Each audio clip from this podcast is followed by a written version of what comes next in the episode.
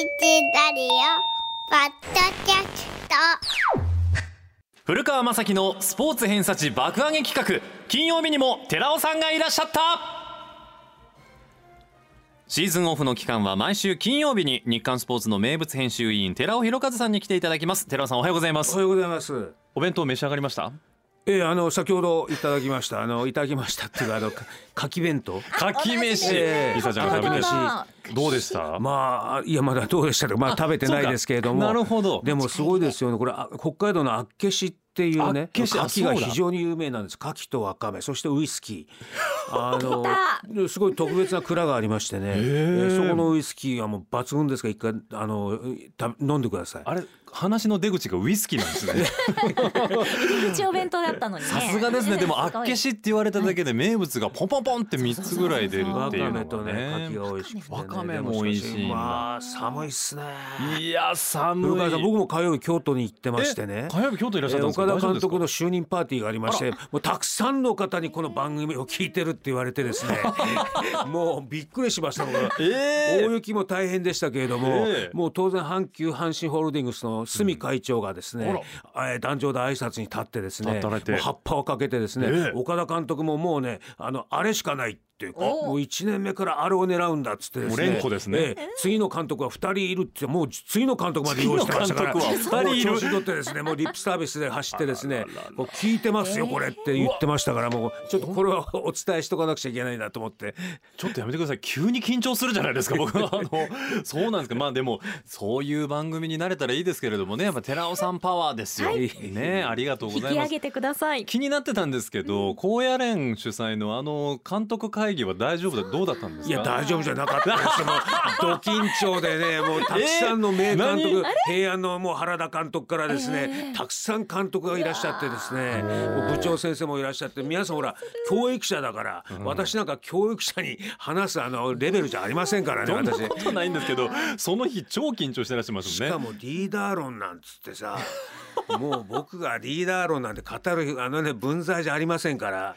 いやいや緊張しましたやっぱりたく。さん見てこられた寺尾さんにぜひ伺いたいということでお呼ばれしたのんでしょうね40分って言われてたんですけど1時間20分ぐらい、めっちゃ喋ってるじゃないですか。ノリノリじゃないですか。なんやっただら。からね今週はもうずっと京都にいるでいるんですよ。そうですね。何かと京都にご縁があるそうなんですよっていう。ああ、そうですか。よかったです。もうあの日だって2年間のこと2人前とおっしゃってましたんでね、本当に。緊張してねめちゃめちゃ緊張してらっしゃいましたけれども。さて、昨日正式発表となりました。寺尾さん、WBC のメンバーがいよいよ正式にということでね。どうでしたか？改めまして。まああの30人の中でピッチャーが15人選ばれてますよね。顔ぶれを見ると皆さんあのご存知と昨日からもう報道されてますけれどももう超スーパースターというかねこれドリームチームですね、ドリームチームでしょ？もうパワフルプロ野球とかそういうゲームでできたらいいなで作るようなメンバーじゃないですか。まああのただあの昨日テレビなんかでね各局ずっと見てますけれども大体ありきたりのことしか言われてませんけれども そんなに簡単にいきませんよ。あらそうなんですか？僕はだってずっと国際大会取材してて。あの北京なんかね、うん。あの星野監督が金しかいらないっつってですね、あのえーメダルもなかったし、うん。で2009年の原監督の時も確かに世界一になった。あれ以来の3大会ぶりの、えー世界一を目指すんですけど、ええ。今回。あれももうすごいもうなんかこう奇跡のような試合が続くわけですよ。だからいつも余裕の試合なんて一回もなかったないでですよね。例えば2009年でいうとえーサンディエゴで準々決勝があったんですけども、うんペトコパークっていうところでキューバと戦うんですよ、はい。世界一軍団のキューバと言われ戦い言われたんですけども、うん。途中でですねあの霧が立ち込めてきて、うん。で、えーあの日本のバッターは小笠原君だったかな誰だったかなそのセンターにフラあのフライを打ち上げるんですけど、えー、見失いそうですね霧だったら。キューバの選手が落球するわけですよ。霧で。あら。でそれであの勝っていくわけですあの日本が。だから僕は「夜霧よ今夜もありがとう」なんて原稿書いたら あの会社から怒られました「お前ふざけてんのか」いやふざけてんじゃないけど疲れてんだ」っつって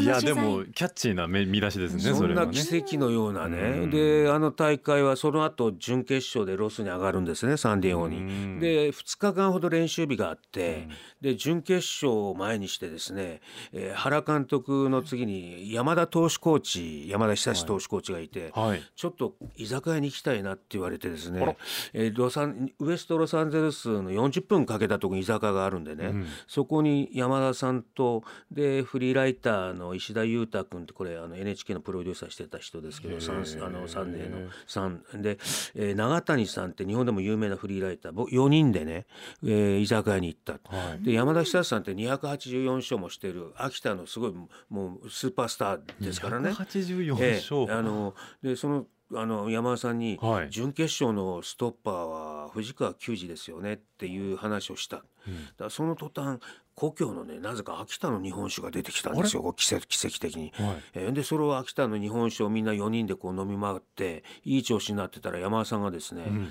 何言ってんだと。えー阪神のエースは藤川だけど日本のエースはダルビッシュだってダルビッシュを抑えにするっつってえダルビッシュなんて生まれてこの方ストッパーなんかやったことないんですよ。先発一筋、ええ。ええ。それをあの準決勝の大舞台で抑えにするっていうわけですよ。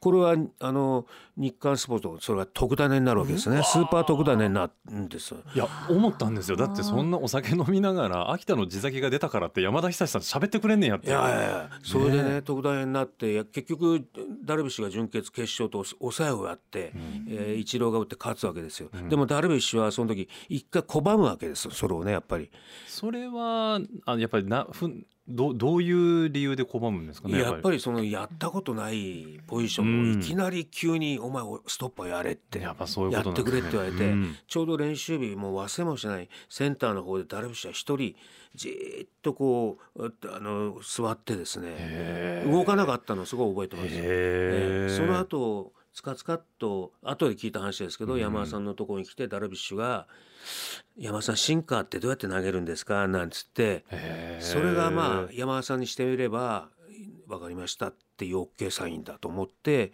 原山田はダルビッシュを準決決勝で抑えにする。何を言いたいかっつうと、はいやっぱり上上と非常の使い分けというかうんやっぱりそこで非常になるわけですよ首脳陣は。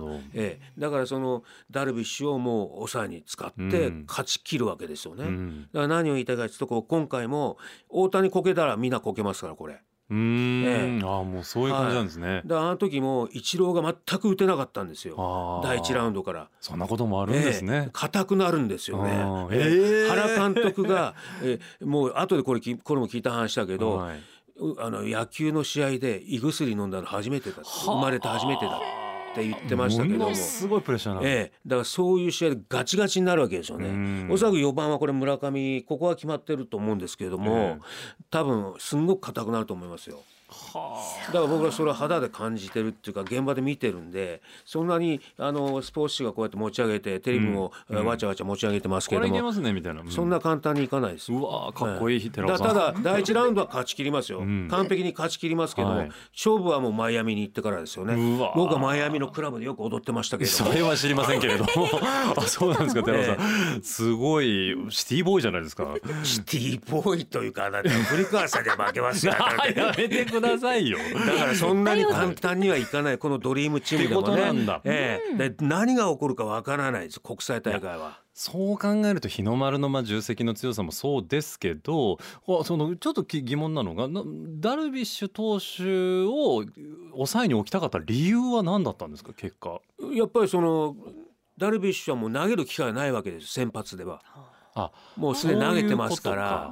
ええ。でやっぱりそのあのえー12人かな？13人かな？ピッチャーのいた中で、うんうんダルビッシュを使わない手はないと思ったわけでしょうね、うん山田さんは。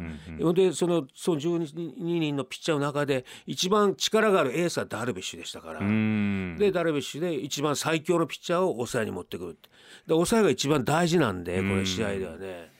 それうんうんうん。普段からプロ野球で抑えを担当しているピッチャーがいっぱいいながらも専門職もいながら。専門職いながらでも今一番勢いのあって勝負に勝ちきれそうなピッチャーを上非上関係なく選べるっていうその監督のこの器というか采配の妙というかね。で藤川君も調子を落としてましたんでねあの大会はね。えーあええ。そうだったんですか。ただあのだからその2008年は、うん。その岩瀬藤川にい星野さんはこだわるわけです、うん。情をかけてうん。星野ジャパンは。うん。で寺尾ジャパンはであ違う寺尾ジャパンじゃなくてですね。あの原ジャパンはですねあのびっくりしちゃった。いつ担当されたのかなと原ジャパンはその、えー誰藤川とかじゃなくて、うん。ダルビッシュを投入するっていう。だから情を捨てて非常になったんです原は原山田はね。ということは今回ももしかしたらそういう采配が見られるかもしれない。あの15人ピッチャー選んでますけどこんなピッチャーいらないんであの本番になったらそんなにもういわゆる好不調が必ず出てきますから、はい。ピッチャーに、うん。ええ。だからあのひょっとしたら湯浅君が抑えになってるかもわかんないし、これいつも言ってる佐々木がお後ろに来るかもわかんないし、ひょっとしたらダルビッシュがまた来るかもわかんない。大谷が抑えになるかもわかんない。なんかでも寺尾さん誰が出てもいけんじゃないと思うんですけどそういうわけでもないんですか？いやいやそういうわけではいないです。あのこのメンバー見るとあのピッチャーはすごくまあ最強だってみんな言われてますよね。ピ。ッチャーね、ええ。あのひ左ピッチャーも今永もいるし、うん。えーっと宮城オリックスの宮城。宮城で松松井っていう楽天の抑えもねはい。178セーブぐらい上げてるんですけど、松井裕樹ええいますし非常にバランスが良くて最強ですけどこんなに使わないですよね多分ねん。試合本番ではね。だからいわゆる甲府町の見極めをする首脳陣の手腕にかかってるというふうに僕は思ってますけどね。見どころはそこですかそうです。あもうじゃあ今回敵として競合になりそうだなみたいな情報とかも入ってるやっんですか？ぱりあの日本のグループっていうのは B グループなんですけど、はい。日本の他にそのオーストラリア、はい、韓国、うん、中国メキシコここはもうぶっちぎると思います。あそこに関しては？問題ない。今日日本あの日刊スポーツの一面はなんかもう早くもあの所詮中国なんですよ。大谷って書いてるんですけど、はい。僕はちょっと首をかしげてるんですよね。あらららら。ええ。まああの一戦目は中国なんで、いうん。僕は山本由伸ぐらいで行って。ぐらいってまあまあ山山 ええ山本山ぐらいっていうか山本で行って、え2戦目が韓国なんですよ、ここだと思うんですよ。グループの一番最大の敵は。なるほど、ええ。だからそこに大谷かダルビッシュを当てるっていうてくる。構想なんじゃないかあのプランがいいんじゃないかなって僕は思ってちょっと書き換えます？今朝の日刊ね。これちょっと寺尾さんチェックで。ちょっと言っときますちょっと言っときます。もう出ちゃってます。まあ、ただそれはねさっきも言った通り、ええ。準決勝決勝からなんでやっぱりいやー。そのアメリカも出てくるだろうし南米のチーム例えばキューバだとかあのそういうところドミニカとかね。ドミニええ。カ、でそういうところのまだそのなんていうかな分析は絶対行わまだ行われてないだろううん。しそこまで。うん。日本もねだからやっぱその辺がどういうこう戦いをしてくるかっていうところですよね。これは単純にね寺尾さん国際大会でおあの差があんまりなくなるっていうのはもう単純にプレーヤーとして優秀な選手が海外にそれだけたくさんいる。中米とか北米に多いってことなんですか？あの今までの今日あの今回メジャー組が5人選ばれてるんですけども、やっぱり向こうに行くと環境が違うんで、うん。やっぱりそこの環境に慣れたメジャー組がいる方が非常に心強いんですよ。まあ、今回はねあまりタイトなスケジュールで、うん。えー20日過ぎから向こうに20日かな向こう準決に行くんですけれどもね、ええあの準々決勝までは東京ラウンドで行われるんですが、うん。準決決勝はマイアミに行くんですよね。はい。前回まではまだちょっと余裕があったんで、ええアメリカに行くとやっぱみんな英語話せない選手が多いので、うん。やっぱりメジャーリーガーいるがいるとちょっとその現あの現地のちょっとこじゃれた寿司屋に行ったりみんな集まって決起集会したり。全然試合と関係ないところですけど。それが一番大事なんですよ。やっぱりこうリラックスして、その部屋でさ、英語喋れないから、あの部屋でこもっているしかないの普通。やっぱね。だけどメジャーリーガーがいると、あのちょっとみんなで散歩できたり、やっぱりみんななんか治安が悪いんじゃないかなとか。そうですよね。ホットドッグ1個買うにもそうなんですよ。気が楽ですもんね、ええ。メジャーリーガーがいてくれた方がね。これチップいくら払うのなんて向こう行ったらおろおろするわけですよ選手がだって間違えたくないしね。ええ。メジャーリーガーが行くといるともうみんなでこうつるんでみんなやっぱ参加あの散歩とかしてました街を。へで居酒屋に行ったりええ。寿司屋に入ったりええ。中華料理食いに行ったり。あちょっと待ってくださいね。ずっと練習してるわけじゃないんですねいやいやそれは練習は終わった後がえーちょっとこうリラックスタイムがあるじゃないですか。朝起きてちょっと散歩したり。はい。ええそうか。だから寺尾さんもダンスホールに行ったわけですね。マイアミの。いやそれはあの会社には内緒にしといてください。いやいや言ってるじゃないですかオンエアで。いやすごい。なんかでもそういういろんなメンタルが影響する、まあ、ある意味スポーツだろうしだから変わってくるんですね。まあれオンとオフって非常にやっぱ大事じゃないですか。だからこれ決勝日本でやったらまた話変わりますもしかして。まあそれは全然違いますよね。ね。やっぱりねオリンピックが示した通り全然やっぱりまああの合宿はあのホテルにはがホテルで合宿するんですけどうん。全然やっぱり食事だって違うし、なるほどね、えーあの全然海外で戦うっていう意味は違うと思う。だからすごく硬くなると思いますよ。えー空気感がもう全然違いますから。これガラッと変わります、へーこんな浮かれポンチになってませんからね。ね。あのもし僕が、まあ、あるかわかんないですけど侍ジャパンのねあのわ WBC の取材行く時はぜひ寺尾さんちょっとお願いします。あのアテンドというか一緒に来ていただいていろいろ教えていただきたいなと思いやいやいやいやお任せお任せください。ありがとうございます。心強 行かせてもらえるのかどうかわかりませんけれども。それと加えましてメジャーの話題で言いますと前田健太投手手術を経て今シーズンからメジャーのマウンドに。手術は結構大掛かりなこれ手術だったんですか？あのトミー・ジョーンって言ってええ肘の再建手術なんですね、うん。肘が靭帯を痛めてる例えばこの、えーっと親指と、はい。えー小指をこう重ね合わせるでしょ？くっつけくっつけるとここに腱ができますよね、はい。この太い腱がね、はい。この腱をあのいわゆる故障したところに移植するっていう。え？これがトミー・ジョン手術ですよね。そんなことして腕の機能は大丈夫なんですか？いやこ大ここっちはだあの逆の手は大丈夫。再建あの再再建するしますけどこの筋をねこっちに移植する。これは昔あのロサンゼルスのセンチネラ病院ってフランク・ジョブ博士っていうのが、はい。えートミー・ジョントミー・ジョンっていう手術のトミー・ジョンっていうのはピッチャーでドジャースの。これが初めて受けたからトミー・ジョンって人の名前をつけた。トミー・ジョンさんが初めて受けた手術トミー・ジョン手術なんですこれは非常に有名な。ー。ただあのえあの前田君の場合はロサンゼルスじゃなくてテキサスのダラスの病院で手術を受けたと思うんですけども、うんはい。もう1年経ってますからあ、ええあのもうあの、ね、手術を受けた後あのうちの現地の通信がインタビューしてますけれども、ええもうあの年明けは投げてるしうん。もう1年過ぎてますからね。一昨年21年の9月なんですよあ彼が手術を受けたのは。その年初めて、えー開幕投手をやって、うん。やった年だったんですけど、ええ。8月にえー肘をちょっと違和感を痛めて、うん。9月に手術をした、うん。で1年以上もう経ってますからえーこれはねトミー・ジョン手術って今すごくスポーツ医学がもう進化してますから、うん。絶対なあの戻るんですよ。もう145キロぐらい今投げてるって。145キロで。言います言います。今年はあの開幕から開幕からっていうかスプリングトレーニング。キャンプからおそらく参加してバンバン投げると思いますよ。